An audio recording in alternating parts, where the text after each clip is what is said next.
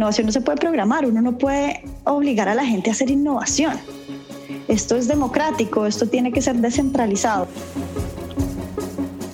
Bienvenidos a Médicos en Primera Línea, un espacio donde hablaremos de medicina, entrevistaremos a médicos de diferentes especialidades para que nos cuenten sus experiencias memorables con pacientes y también hablaremos con médicos que sobresalen en otras áreas diferentes a la medicina y que tienen conocimientos para que otros médicos puedan pasar a un siguiente nivel.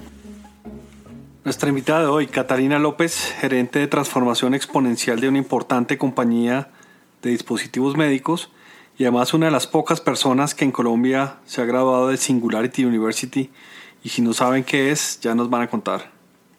Catalina, bienvenida. Muchísimas gracias por la invitación, un honor. Antes de comenzar a hablar, cuéntanos un poco tu trayectoria y cómo has hecho para llegar hasta donde estás ahora. Bueno, pues eh, mi historia con la medicina es chistosa. Yo creo que hoy todavía no sé por qué estudié medicina. Yo tengo, vengo de una familia de papás artistas.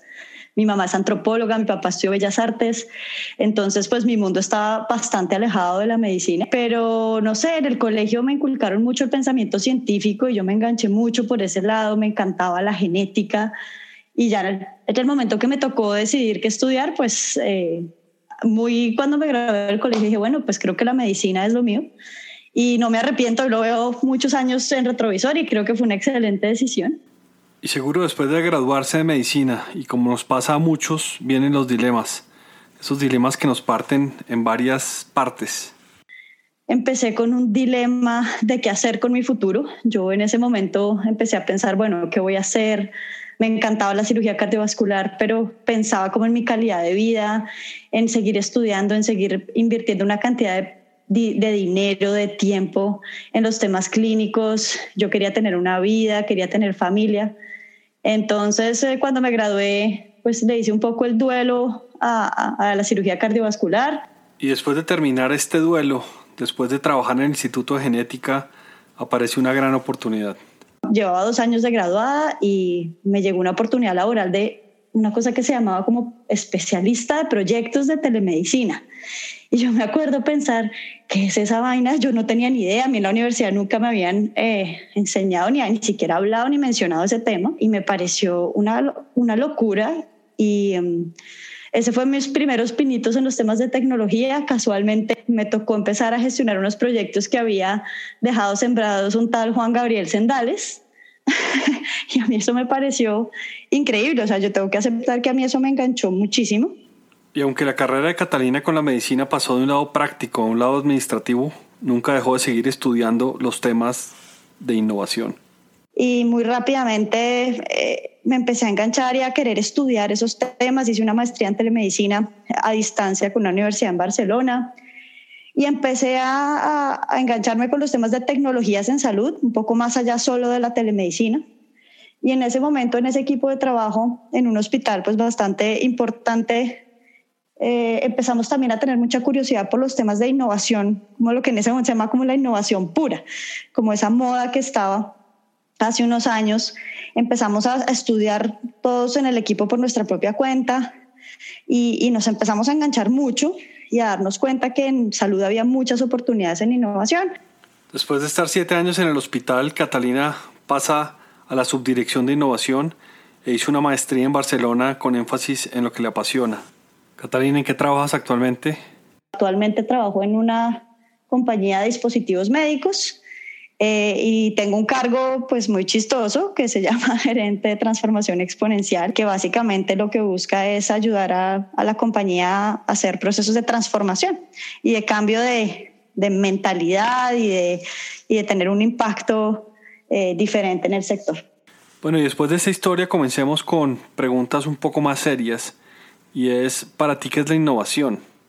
Otra pregunta muy difícil y también lo hemos hablado en conversaciones pasadas. De hecho, creo que la palabra innovación está tan trillada que ya casi que no me gusta usarla. Y, creo que también se está usando, eso sí es una, una opinión muy personal, porque esto es una polémica que no tiene fin, pero creo que la palabra innovación y las ideas innovadoras se están usando de forma errónea a mi modo de ver. Yo, más que decir qué es innovación, creería, pensaría en que no es. Y, creo que en salud en particular se confunde la innovación con el mejoramiento continuo y para mí eso es un error garrafal. O sea, el mejoramiento continuo es una cosa y sirve para muchas cosas y la innovación es otra. Entonces yo creo que la innovación debe tener un componente eh, un poquito de rebeldía, de, de retar el status quo. Si, si no tiene ese componente de estar haciendo algo que de verdad sea diferente, que no sea simplemente mejoramiento, yo creo que que ahí está la clave de verdad de diferenciar innovación, ahí en la, en la rebeldía, en la disrupción. En, a mí alguien me dijo alguna vez que si, que si una idea innovadora, un proyecto de innovación no movía fibras, no generaba rechazo, no generaba malestar, no era innovación. Entonces por ahí sería un poco mi definición. Sí, yo tengo todavía esa percepción que, que puede ser una tara mental, pero yo creo que uno no puede hablar de innovación hasta cuando no haya mejorado y perfeccionado todos los procesos, porque es, es, un paso ya. Cuando tú no puedes mejorar más es cuando viene esa gran idea que es la innovación. Sí, sí, ahí estamos, ahí sí yo, ahí yo difiero del tema, o sea, creo que uno tiene que hacer mejoramiento continuo, es importantísimo, pero eso es para una cosa, pero uno puede hacer innovación por otro lado y hacer saltos un poquito más, más cósmicos ahí eh, y diferentes. Creo que no son excluyentes, pero yo sí creo que estamos cometiendo el error de que cualquier cosa que sea mejoramiento continuo le llamamos innovación y ahí caemos en la trampa de, de que todo es innovación. Entonces al final si todo es innovación, pues nada es innovación. Entonces ahí, pero yo creo que las dos cosas pueden coexistir y en mi experiencia en estos últimos dos años sí que uno puede hacer cositas interesantes. Pero no, la palabra innovación me sigue como, como estoy tratando de sacarla de mi léxico, pero es difícil. Sí, complicado sacarla del, del, lenguaje corporativo, sobre todo. Creo que no hay un día en el que algún director, gerente, jefe no hable de innovación. Y cuando uno hablaba de innovación antes, hablaba de desarrollos tecnológicos, software, hardware o eh, dispositivos y temas tecnológicos. ¿Eso ha cambiado también o no? Y me atrevería a decir que uno cuando habla de innovación hoy en día está hablando también de personas y de la forma como, como identifican problemas y la forma como resuelven problemas. Creo que es donde está centrada la innovación de, de una manera mucho más moderna. Sí, pues digamos que todavía hay campo para todo, pero mm, sí, la innovación, otro, de los problemas de ese término innovación es que se quedó como casado, sobre todo en el sector salud, con que innovación es implementar un nuevo software, implementar una nueva tecnología, ya sea en el ámbito clínico o en el ámbito administrativo. Y ahí como que cerramos la mente a, a una cantidad de cosas que están pasando allá afuera, impresionantes. Eh, en otros sectores, incluso en salud por fuera de Colombia, están pasando unas cosas increíbles y hay una tendencia que es en la que yo me estaba enganchando en estos últimos años, que es el tema de la innovación exponencial, y, y habla de, de, eso, de cómo cambiar el mindset, en palabras gringas, no sé, como la mentalidad de la gente, porque para innovar y para hacer innovación realmente significativa y con mentalidad de abundancia, pues eso no se puede hacer con el pensamiento lineal que a los que todos nos estamos acostumbrados, nosotros pensamos de forma lineal, los médicos en particular sí que nos enseñan a pensar de una forma pues supremamente lineal y nuestro cerebro está entrenado para pensar así. Entonces, si uno quiere de verdad encontrar disrupciones grandes, eh, pensar en innovaciones mucho más contundentes, pues hay que hacer un ejercicio de cambio de chip interesantísimo y, y por ahí parte la base. Y también una cosa que me he dado cuenta en estos dos últimos años es que uno puede tener muy buenas ideas, pero yo sí creo que en salud estamos, a veces nos cuesta mucho trabajo estar enterados de las últimas tendencias y si uno no sabe qué está pasando allá afuera, pues es muy normal que uno, si tiene una idea, la monte sobre unos paradigmas o sobre unos conocimientos un poquito obsoletos. El conocimiento tiene una obsolescencia muy rápida y eso es algo que en medicina nos cuesta trabajo eh, como, como seguirle el ritmo, estamos muy quedados ahí, es una opinión muy personal pero eh, hay que partir de la base de que uno tiene que desaprender todo el tiempo y, y como estarse lavando el cerebro cada cierto tiempo y con mucha frecuencia para que de verdad generar, generar ideas pues bastante disruptivas. Hablando un poco de barreras de acceso, ¿cuáles son esas barreras en tu experiencia que tiene la innovación? Eh, yo creo que las barreras, a, a, mí me enseñaron en la teoría que las barreras eran eh, humanas, eh, económicas, eh, organizacionales y tecnológicas. Y todo el mundo cree que la primera, pues que lo más importante es, no, eso es muy caro, eso es muy complicado y eso no se puede hacer. E, eso es como lo que yo me, en estos 15 años me he chocado mucho como con ese, con ese pensamiento, pero en realidad lo que pasa en el fondo es que la barrera principal es, es humana. Yo tengo muchas teorías alrededor de por qué en salud nos cuesta tanto trabajo adoptar tecnologías y, y es es raro porque en mi diagnóstico y en lo que he venido tratando de entender, en el ámbito clínico somos muy buenos para, para innovar. O sea, en clínica siempre está pasando cosas nuevas, siempre los médicos están dispuestos a, arriesgarse, a tomar un poquito más de riesgos para salvar las vidas de los pacientes. Pero en los otros ámbitos administrativos, en educación, en lo que sea, ya ahí a los médicos y a, y a los profesionales de la salud nos cuesta mucho trabajo adoptar tecnologías. Entonces ahí hay una barrera de adopción muy grande, entre otras porque tenemos una gran lavado cerebral con el tema de la medicina basada en la evidencia, que es, por supuesto, absolutamente fundamental en el ámbito clínico, pero digamos que eso nos, como que nos entrenaron a que tenemos que descubrir que el agua moja 35 veces antes de hacer algo. y eso, por supuesto, en innovación en otras áreas diferentes a lo clínico es un obstáculo grande. Entonces es un poco mi, diagnóstico muy personal de, de las barreras que, que tenemos acá. Tú eres graduada de Singularity University. Cuéntanos cómo, cómo te ha servido eso. Eso es una locura. Sí, Singularity University es una universidad que físicamente está localizada en Silicon Valley, en Estados Unidos.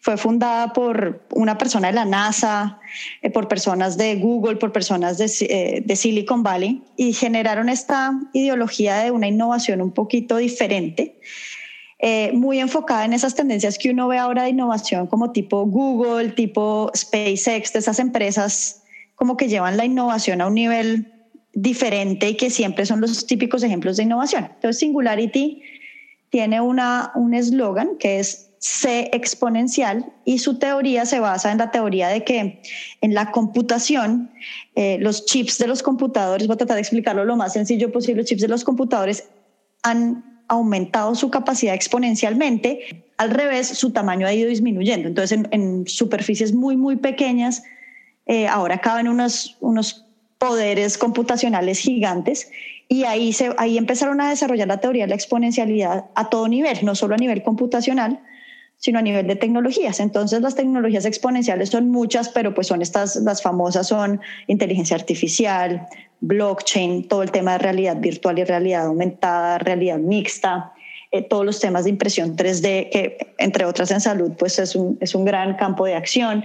Todas estas tecnologías comparten unas características que son tecnologías democráticas, es decir, se accede mucho más fácil a ellas, los puede, acceder, puede ser accedida por cualquier persona, porque antes las tecnologías eh, eh, pues eran una cosa muy cara, muy compleja, eh, muy empresarial. Ahora las tecnologías están democratizadas, son mucho más baratas, son desmaterializadas, entonces es muy difícil tocarlas, pues a diferencia de una impresión 3D, pero una blockchain no se toca, una inteligencia artificial es difícil de, materializar.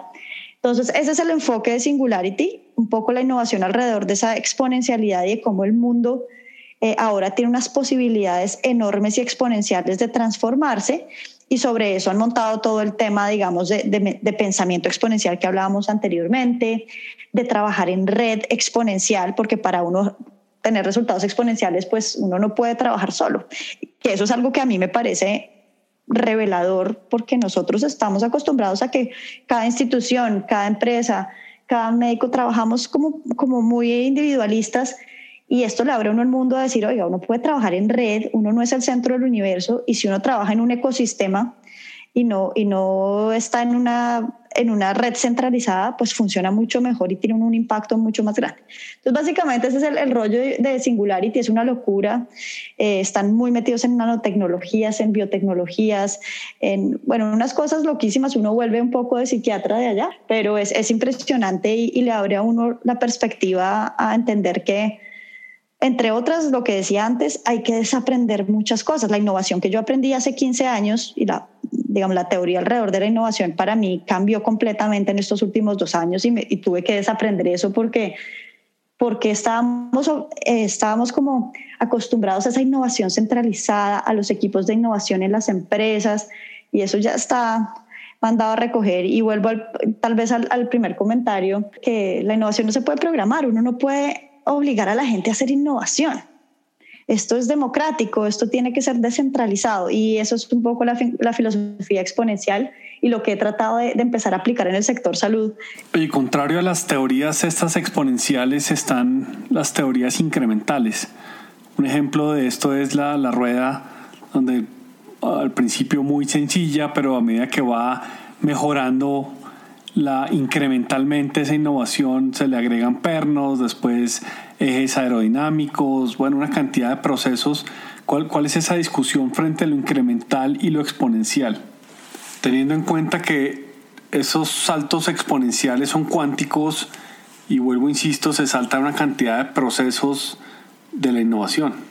Sí, creo que, eh, digamos, el concepto de exponencialidad justamente es eso, es un poco asustador en algunos ámbitos para la ejecución, pero en realidad en la práctica es así, es ponerse unas metas, pues que no sea voy a crecer 10%, voy a mejorarle este pedacito a esto, sino ponerse unas metas mucho más revolucionarias. Ahí están los clásicos, los clásicos ejemplos, ¿no? De, eh, digamos, el moonshot, como lo llaman ellos, que son esos, ya no hablan ni de misión ni de visión, o sea, hablan de moonshot como en el sentido de queremos ir a la luna, entonces, la misión de, por ejemplo, SpaceX es llevar a la humanidad a otros planetas. La misión de Google, por ejemplo, es organizar la información del mundo, que son, que son unas misiones que, que pues uno no sabe cómo, cómo va a ser para llegar allá, pero que le permiten a las empresas empezar a ver la cosa al revés y empezar a planear sus estrategias del futuro hacia atrás y no al revés como siempre lo hacemos, que es, bueno, yo quiero ser mañana un poquito mejor que hoy. En cambio, esta gente que realmente tiene ese componente exponencial es, yo quiero llegar a Marte y para llegar a Marte pues tengo que volver a donde estoy hoy y tengo que empezar a dar unos pasos para llegar allá. Y así es que se consiguen los resultados exponenciales, un poco eh, más visionarios y más futuristas y sobre eso empezar a trabajar desde el presente. Y, y, eso hace la exponencialidad. Suena como, como un PowerPoint o como trillado, pero en realidad cuando uno empieza a cambiar el chip y empieza a trabajar las estrategias de las empresas así al revés, es muy rápido uno empieza a ver resultados distintos y empieza a ver innovaciones ya ahí sí como hablábamos, como más eh, revolucionarias, más que retan el status quo, porque si uno se queda mejorando desde lo que viene en el pasado, pues eh, uno no va a ser el que va a construir el futuro claramente, que es el, el, típico eslogan que dice, pues, si, sé tú el que construye tu propio futuro. Pero esa es la exponencialidad, es, es una locura y, y, implica un cambio de pensamiento interesantísimo. ¿Y tú lo ves viable en el sector salud la exponencialidad o tú nos ves todavía retrasados? No, claramente es factible, tenemos todo para hacerlo, pero creo que en términos de mentalidad sí tenemos un chip que, que que no, hace que nos cueste mucho trabajo entender eso. Porque no, estamos acostumbrados a, a, la linealidad. Yo me acuerdo, me acuerdo muchísimo de un, a mí me tocó escribir un paper en el hospital en el que yo trabajaba para demostrar que los adolescentes utilizaban el celular para hacer preguntas por internet. En ese momento era el BlackBerry. Pero a mí me tocó hacer un este estudio doble ciego randomizado que se demoró no sé, un año y medio. Y la, y la anécdota chistosa es que cuando por fin publicamos el paper, ese celular y esa, esa marca que era tan famosa en ese momento ya no existía. Entonces yo terminé haciendo un paper que decía que el agua moja y ya era obsoleto, porque estamos acostumbrados a que nos obligan a demostrar todo antes de empezar a ejecutar. Y ahí creo que donde está el, el truco de, de cambiar el chip, porque la exponencialidad se puede lograr sin lugar a duda. Hay muchos ámbitos en la salud que están pidiendo a gritos innovación, no solo en el ámbito clínico, de nuevo, la educación, eh, toda la parte administrativa de la salud, creo que está más o menos unos 20 años atrás en tecnología y, todavía creemos que, que, que, para pasar hay que hacer ese ejemplo de la rueda que primero es la patineta, después ¿no? el carrito de balineras, así hasta llegar al Ferrari. No, resulta que en la teoría exponencial uno dice, no, usted tiene su patineta, pero ¿por qué no se monta de una vez al cohete? Entonces eh, se puede, pero es difícil, pero hay que, hay que intentarlo. Oye, pero saltar de la rueda al Ferrari o al cohete no es saltarse una cantidad de pasos y de procesos dentro de, dentro de todo ese universo de cosas? Entiendo que en inglés se conoce como el leapfrog, que es como esos saltos de la rana. Que vuelvo y digo que uno de los temas aquí relevantes de la innovación es generar cultura y esos saltos tan grandes no forman cultura. Y en esos saltos se pierden bases fundamentales para los siguientes pasos, ¿o no? Pues es que depende, es que yo creo que ahí uno, uno tiene que separar lo que hablábamos al principio. Pues si es algo, si es un proceso que requiere mejoramiento continuo, pues uno lo mete por mejoramiento continuo y no le mete este tema del leapfrogging y de saltos cuánticos. Pero sí hay oportunidades grandes de ser un poquito más revolucionario y de decir, venga, pues pasemos de la hoja del cuaderno verde a una blockchain de una. O sea, no es necesario pasar del cuaderno al Excel, del Excel al SAP, del SAP, porque nos vamos a demorar pues 20 años y cuando ya lleguemos a blockchain, pues eso ya está obsoleto y, digamos el leapfrogging, un poco la intención detrás es que como, como la obsolescencia de las tecnologías es tan rápida, y yo creo que usted lo ha vivido, unos proyectos complicadísimos en los hospitales para implementar una tecnología, se demoran tres años implementándolo y cuando ya le dan play a la tecnología, esa tecnología ya es obsoleta. Entonces hay que salirse un poco de ahí y, un poco la filosofía, por ejemplo, que estamos trabajando en mi empresa ahorita es cualquier cosa nueva en tecnología que se quiera implementar, miremos si ya se puede hacer con tecnologías exponenciales y demos ese paso cuántico y si se puede. Eh, el mensaje obviamente es eh, utilizar mucho ese tema que también hemos hablado usted y yo mucho del design thinking, que es algo que en salud eh, no, es una, no es una metodología que estemos muy acostumbrados, pero que es muy útil y es empezar chiquitos. O sea, uno puede hacer pilotos, puede iterarlos, o sea, no tiene que empezar con el gran proyecto macro, gigante.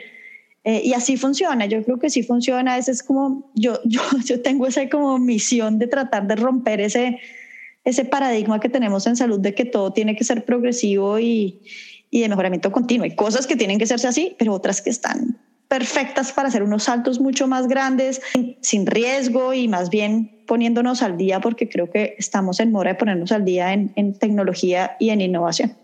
¿Cuáles son como esos errores más comunes que, que se cometen cuando hablamos de innovación? Tengo muchas historias, errores todos, y, y, todavía yo creo que, creo que esas son de las historias más, más entretenidas de innovación. Y oyendo el podcast pasado de, Juancho, creo que la palabra asertividad viene a jugar un papel bien importante, eh, porque entre otras, digamos, las personas que tenemos esa batuta de la innovación en salud, no somos muy asertivas comunicacionalmente hablando y no tenemos eh, mucha empatía en entender por qué está la barrera. Entonces es una peleadera entre los que hacen innovación y los que no les gusta la innovación el tema de comunicación y habilidades blandas y de, liderazgo ahí creo que es importante. Y yo pues desafortunadamente lo he aprendido a las malas en la práctica porque de nuevo, esa fue la clase que nunca me dieron. Em, después cuando fui a hacer el MBA me dieron un par de clasecitas que me ayudaron muchísimo, pero yo creo que los errores más grandes son uno ese de comunicación, el otro muy importante es que a veces se hacen proyectos de innovación que no resuelven ningún problema, como que se hacen por moda. Y, eso pasa muy seguido. O sea, si, si una idea innovadora no resuelve un problema real, ese es un error grandísimo que se comete y se queman unos cartuchos importantes. Y el otro es que uno tiene que involucrar a las personas correctas en el momento correcto. Eso es un arte y eso no es tan fácil. Uno saber a quién involucrar al principio, a quién involucrar en el medio, a quién involucrar al final, eh, eso pisa, la, innovación pisa muchos callos y en general la innovación un poquito más disruptiva, pues lo que busca justamente es sacudir el status quo y eso al ser humano no le gusta.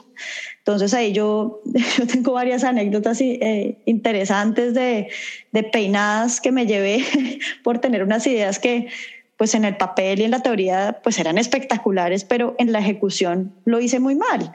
Me decían, niña, ¿usted qué vino aquí a decirme yo cómo es que tengo que operar a mis pacientes? Niña, ¿usted qué se cree? Llámeme al médico.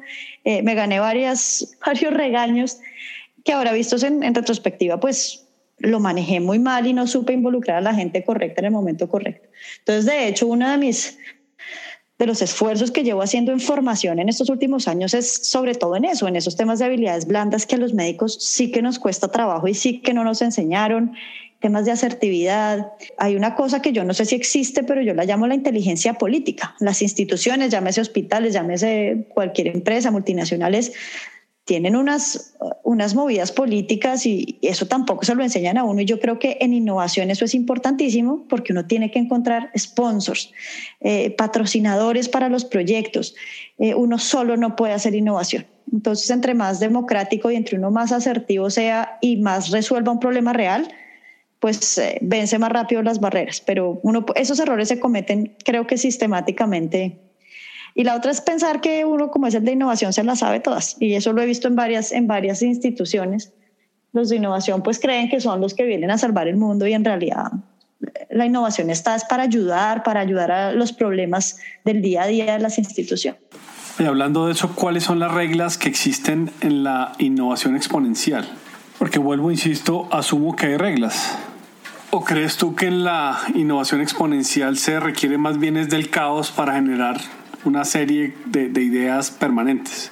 No, de hecho la exponencialidad pues no tiene, pues puede tener algo que ver con el caos, pero es muy organizada. Eh, y si no, pues uno puede ver a Elon Musk. Elon Musk para mí es el, más que Google, más que Apple, es el, el referente de exponencialidad típico. Y eso de, de, de, caos no tiene nada, es muy organizado, muy pensado. De hecho, digamos, migra un poco la, medición de la innovación en la exponencialidad. A mí algo que me llamó mucho la atención fue cómo medir el trabajo en red. O sea, cómo mide usted el impacto de su red y usted tiene que empezar a armar KPIs indicadores de gestión alrededor de la velocidad de crecimiento de su red, el impacto que tiene su red, el número de actores que tiene su red, cada, el impacto que tienen los nodos de su red. O sea, uno empieza a ver que es, es otro, otro mundo, pero es muy organizado tiene reglas, tiene eh, indicadores, pero lo que más que caótico es que es descentralizado y es democrático, es decir, que todo el mundo puede hacer parte de eso. Esa es la gran diferencia con la otra innovación a la que yo me vi enfrentada, que era como una estructura complicadísima, centralizada y había que formarse y solamente los que estaban en esa estructura de innovación podían hacer innovación. Eso, eso hoy ya está más que reevaluado y más bien un poco se migra a ideas. Hay ideas que, pueden venir de cualquier lugar, no importa si tiene formación, innovación o no, y más bien se forman como unos grupos de, proyectos, como de ayudar a gestionar los proyectos, de ayudarle a eh, inyectarle todas esas competencias blandas políticas para ayudar a gestionar y madurar la idea entre otras, madurar la idea, porque a veces caemos en la trampa de que sale una idea y eso ya creemos que es un proyecto estructurado y no, pues la, idea hay que madurarla. Pero entonces, digamos, hay unas reglas, pero más en ese sentido, como más ya de, proyectos, de indicadores. Los indicadores cambian hartísimo en la innovación exponencial, pero, pero sí, hay reglas, pero son reglas más democráticas. Ese dato de cómo medir la innovación es fundamental sobre todo porque cada proyecto de innovación tiene sus propios indicadores. Seguramente varios indicadores, porque ya no son esos indicadores básicos de tres proyectos planeados, dos realizados. ¿Cómo se mide la innovación? Sí, y ahí hay un tema con la medición de la innovación. O sea, los, los KPIs de los proyectos del impacto está bien, pero a mí una cosa que me ha pasado en la experiencia es que hay que cambiar un chip en el sentido de la prospección, que eso no lo tenemos. Entonces, como estamos acostumbrados a hacer mejoramientos continuos y sabemos cuál es el resultado que queremos mañana, entonces en un Six Sigma uno quiere mejorar un 1%, entonces uno sabe que la expectativa es 1%. Con la innovación exponencial se le abre un mundo de no sabemos qué va a pasar, no sabemos el impacto que va a tener y es muy difícil calcularlo previamente.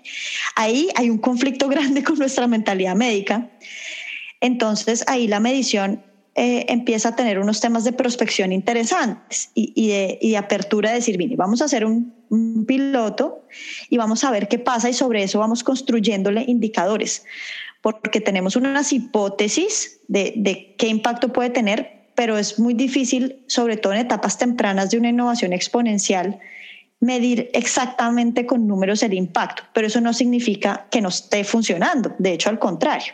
Entonces uno la innovación exponencial tiene que darle unos tiempos distintos y como iterando los, los, los indicadores y los indicadores son mucho más dinámicos que en un proyecto de mejoramiento continuo. Ahí, por ejemplo, yo tengo muchos muchas luchas en la ejecución de que a veces tratan de medir los proyectos de innovación con los mismos indicadores que se miden proyectos de mejoramiento continuo y eso pues por pura definición y por pura lógica empiezan a ser conflictivos. Entonces em, hay que darse como el chance también de, de la incertidumbre. Esa es una esa es una característica que, que nos cuesta trabajo tener en, en, salud. A nosotros nos enseñaron a que tratar de tener la mayor certidumbre posible para no hacerle daño a un paciente, por supuesto. Pero entonces en esos otros ámbitos, si uno no, no empieza a tener esas cualidades y esa capacidad de moverse en la incertidumbre y en la prospección, hace que la medición de, los, de, de la innovación sea muy difícil y de hecho los proyectos se, se, mueren muy rápidamente porque se están midiendo de una forma que no, que no encaja. ¿Debería ser la innovación obligatorio para todas las áreas? ¿O cuál es ese sitio ideal para que esté el área de innovación? ¿En la gerencia? ¿En la dirección ejecutiva? ¿O simplemente debe ser transversal a toda la organización? No, de nuevo, la innovación por obligación no sirve. O sea, eso sí es algo que yo me he dado cuenta y eso fue errores que he cometido en mi vida y que mi grupo anterior de innovación en otras empresas ha cometido es que entonces uno obliga a la gente a hacer innovación. Usted tiene que hacer el curso de innovación, eso, eso no es programable como usted dice. Entonces ahí uno debe jugar con, con la famosa curva de los, los adoptadores tempranos, no sé si se dice así en español, los early adopters, y, yo creo que el truco es ahí detectarlos muy rápido en una organización, detectar quiénes son esos a los que la innovación les, les brota por la sangre, porque esos existen.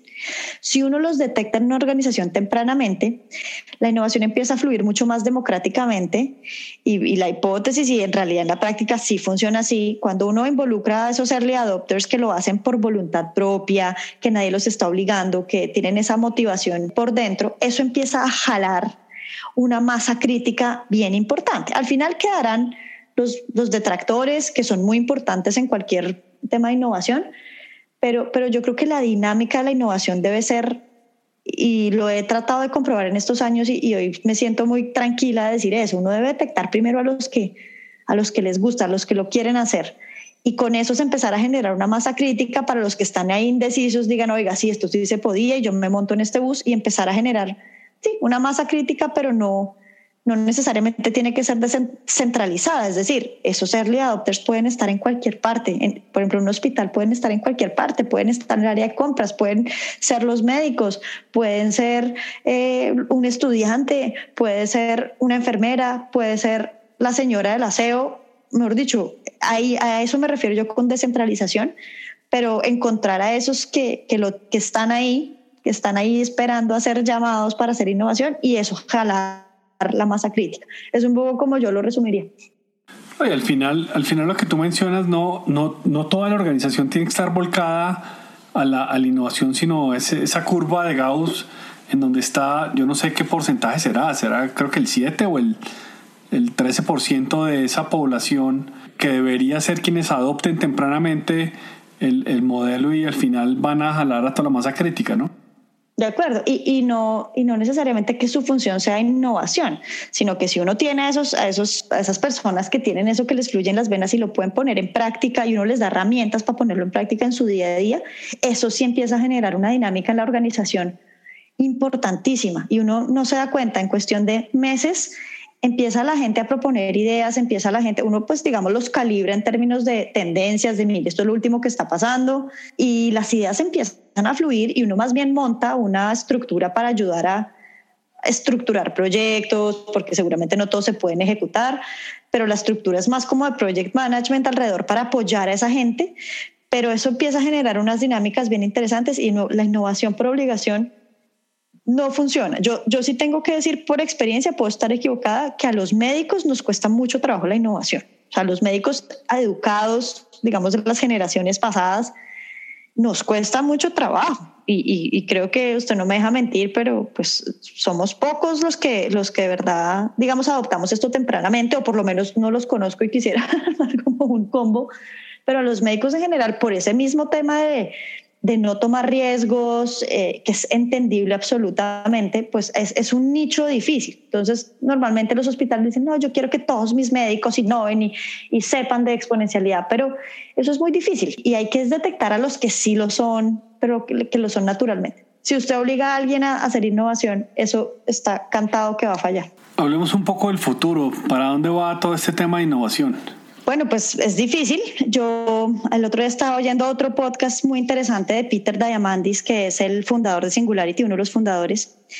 Y una de las, de las cosas que él contaba, que es cosas que ya están pasando ya y que yo no sé por qué nosotros no, como que no lo asimilamos, es que la misión, las misiones de las empresas grandes como Google, como Apple, están enfocadas en salud. Entonces, una de las cosas que yo veo a futuro no muy lejano es que los grandes actores de salud van a cambiar y van a ser esas grandes multinacionales.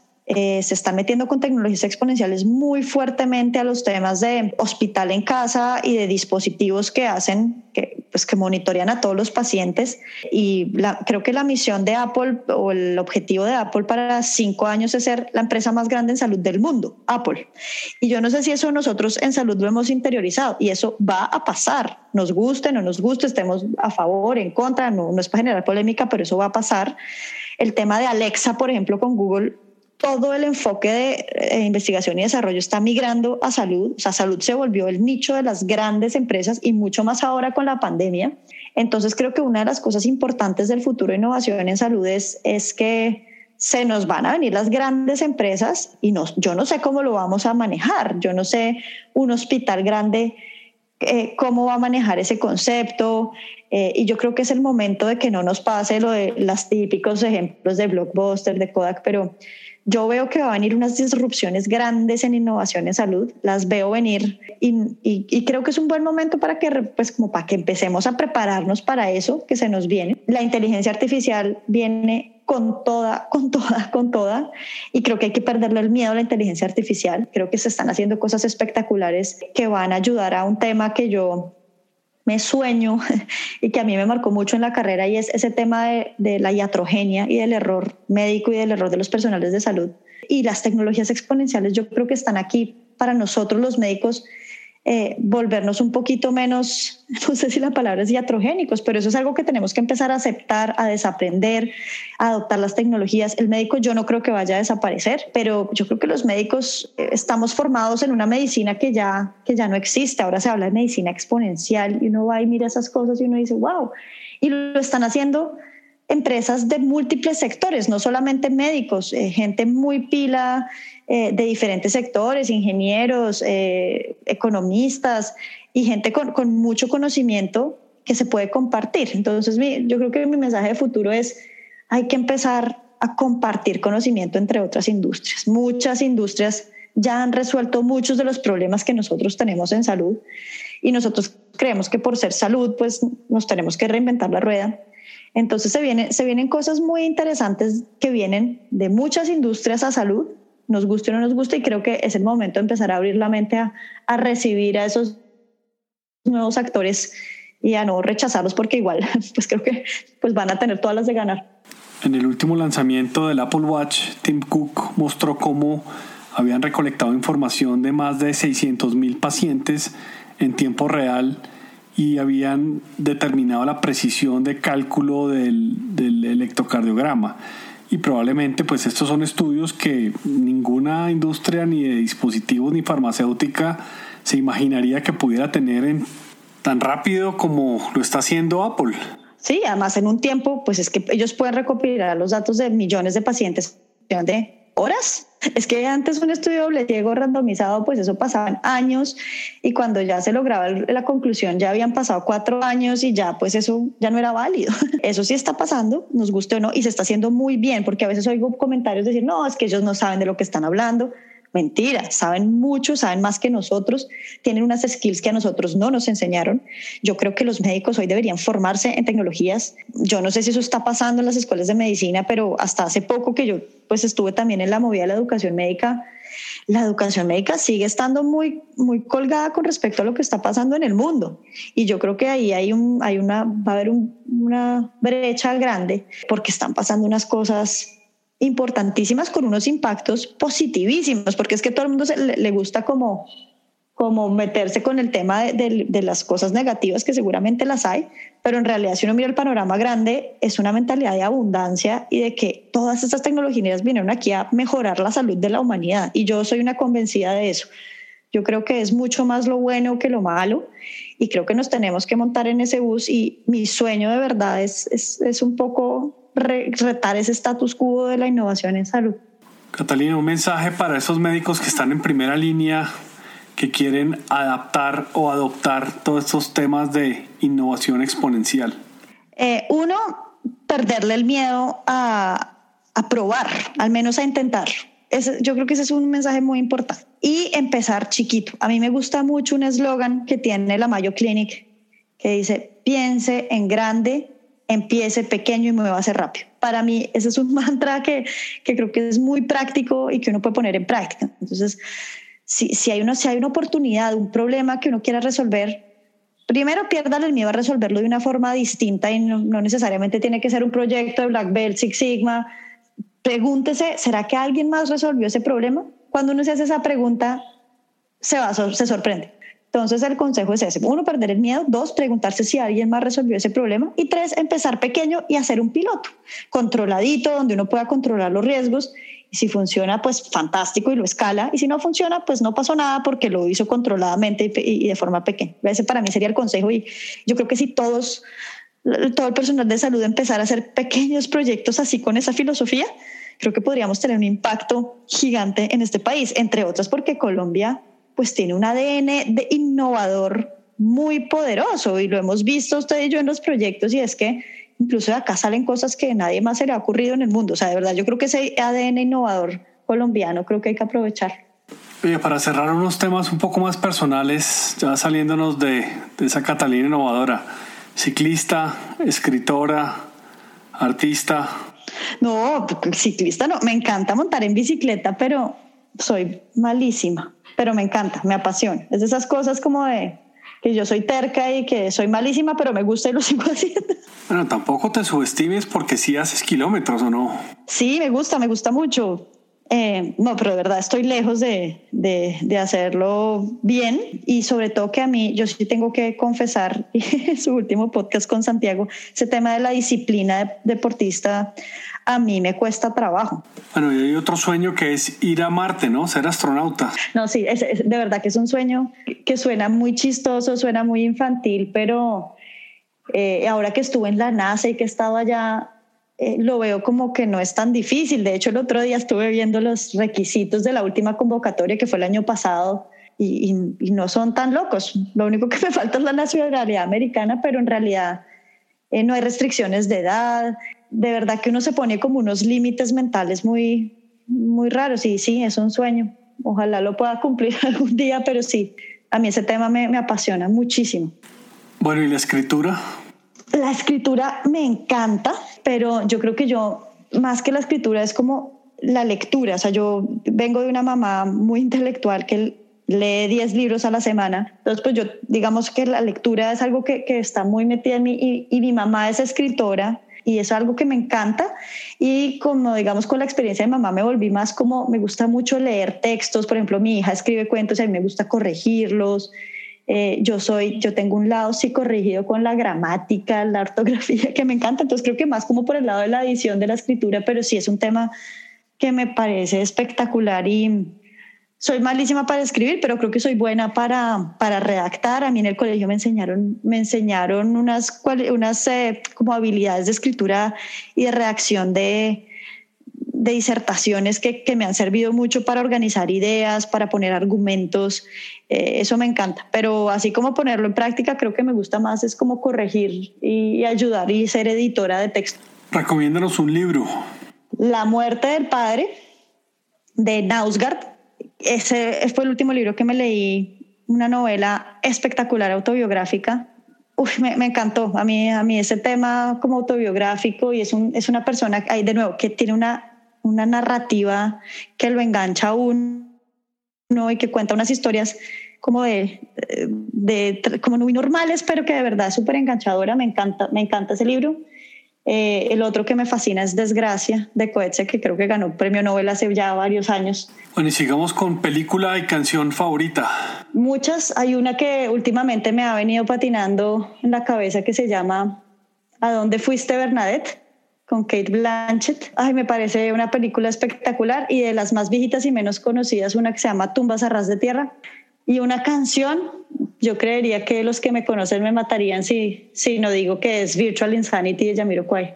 Entre más la oigo, esa fue mi canción de mi adolescencia, por decirlo así, o mi postadolescencia. Y hoy la oigo y con todo lo que está pasando me parece una canción saf.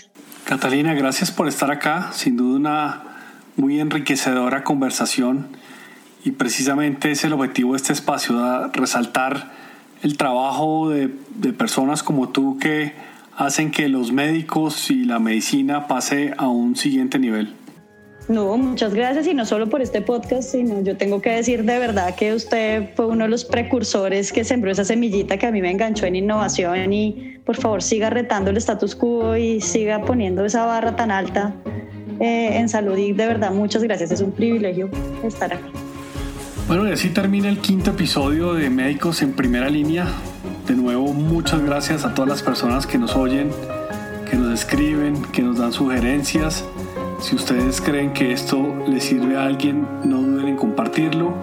Estamos disponibles en todas las plataformas de podcast. Los invito a que se inscriban en médicosenprimeralinea.co para que les lleguen las alertas de los nuevos episodios. Me dejen sus sugerencias y recomendaciones y todos los temas que quieran oír. Muchas gracias.